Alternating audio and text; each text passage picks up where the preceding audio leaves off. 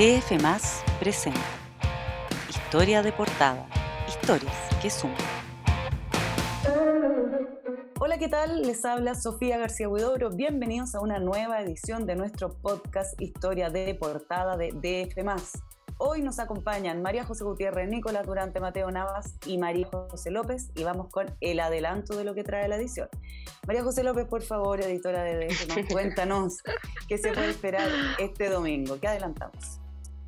Hola Sofía, hola a todos. Sí, qué semana, marcadísima y golpeada en política, con luz verde a una acusación constitucional de parte de la Cámara de Diputados al presidente de la República, denuncias cruzadas entre los candidatos presidenciales. La situación es compleja en la moneda, a lo que se suma además la denuncia de un supuesto financiamiento irregular de la campaña en 2009 al entonces eh, postulante a la Cámara de Diputados y actual candidato a la presidencia, Sebastián Sichel. ¿Cómo vive todo esto el presidente José Gutiérrez? Hola, ¿cómo están?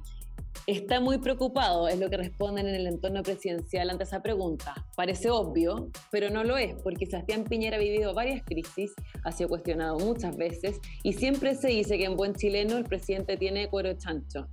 Pero esta vez es distinto, ¿por qué? Porque el escándalo de Dominga, que hoy lo tiene enfrentando un proceso penal y una, una, acusación constitucional, salpicaron a su familia. Y eso es lo que al mandatario le duele, verlos a ellos tan expuestos a la crítica y al clima de odio. Lo penal em, para Piñera está en un segundo plano, ya que el presidente está confiado de que los antecedentes que maneja la fiscalía son los mismos que lo absolvieron eh, de esta querella que presentó el diputado Gutiérrez en 2017. Pero la acusación constitucional es otra cosa. Esta vez los votos no están seguros de hecho, se ve de perdedor en la Cámara y es consciente que el Senado va a ser quien zanje el tema que podría dejarlo sin entregar la banda a su sucesor. Y esa es su mayor pesadilla, sentar el precedente de que en América Latina los presidentes no terminan sus mandatos. En quienes se apoya, con quienes está conversando todo esto, eh, este domingo. Imperdible entonces, María José Gutiérrez, gracias. Llevamos tres notas de empresarios o empresas chilenas con negocios en Estados Unidos. Uno de ellos, Nicolás Iballe, quien tiene su centro de operaciones en Miami. Conversamos con su mano derecha, Richard Conyunjan, director ejecutivo de su holding Drake. Es un cargo nuevo, cuyo fin es centralizar la administración completa en un ejecutivo líder. Esta es su primera entrevista en la que conversamos un poco de todo, de su pasado por la escuela naval, donde alcanzó un grado teniente y donde tiene bastantes aventuras y episodios, y pasión que comparte además con su jefe. Conversamos de Pumpín. Él, por ejemplo, no desecha rearmar el proyecto en vez de venderlo a un tercero. Hablamos también de política y de por qué a su parecer, y a diferencia de lo que piensan otros empresarios, él no teme un triunfo de Gabriel Boric. Las vacas seguirán dando leche señaló el actual hombre fuerte de Iván. Bueno, siguiendo con esto que les contaba de una portada con presencia en Estados Unidos, contamos también en esta edición que la Biel adquirió Black Salmon, un jugador destacado en el país del norte en negocios de real estate. Y hablamos del caso de Andrónico Luxis, quien está moviendo importantes fichas hacia allá. ¿Dónde y por qué? María José Gutiérrez, cuéntanos, por favor.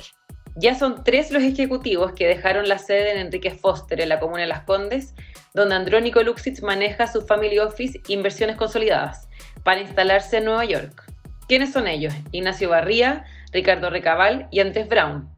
Ellos trabajaban hasta este año en Arizona y Alabama, filiales del Family Office, a cargo de las inversiones líquidas globales, es decir, acciones, bonos y private equity que si el empresario fuera de Chile. Esa área se comanda ahora desde Manhattan a través de una nueva empresa llamada Aizen Corp, donde también trabaja un estadounidense. ¿Será este el primer paso de algo más grande? Es la pregunta que se hacen todos hoy en Sanhattan.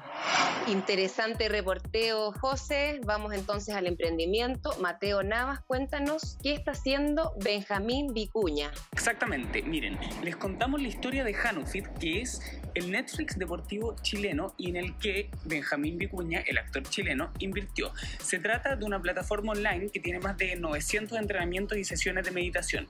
Ya están en toda Latinoamérica y el objetivo es llegar al millón de usuarios de aquí a 2022 y es de hecho la primera inversión tecnológica de Vicuña.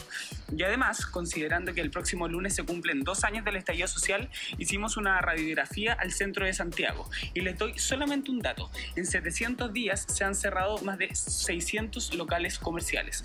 ¿Cuáles son las secuelas de ese 18 de octubre? Descúbranlo en nuestra sección Hablemos de. Gracias, Mateo. Y en temas internacionales, Nico Durante estuvo detrás del FMI en una semana bastante intensa también. Hola María José, hola a todos. Así es, eh, Cristalina Georgieva, la directora del Fondo Monetario Internacional, pasó la prueba. Tras, una investigación en el Banco Mundial sobre eventuales responsabilidades, cuando ella era la gerente del organismo en intervenciones a favor de China, el directorio del FMI la reconfirmó en el cargo. Sin embargo, viene una segunda investigación del Banco Mundial que, según un reportaje del Financial Times, podría volver a golpear en el principal activo del fondo, su credibilidad. Muchas gracias, Nico.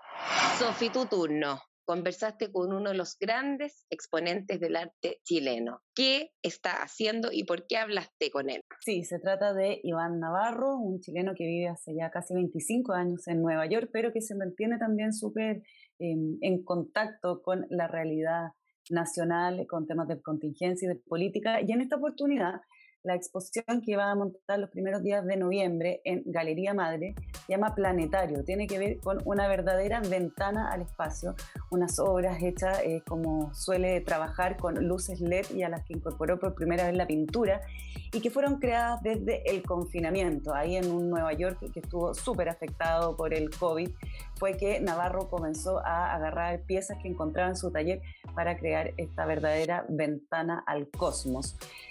Eso es lo que nos contó el artista y más detalles, por supuesto, en esta edición del DF. Muchas gracias, Sofía. Bueno, eso es todo por ahora. Quedan todas y todos invitados a seguir leyendo nuestros contenidos en dfmas.cl. Que tengan muy buena semana. Historia de portada, historias que suman, fue presentado por DF.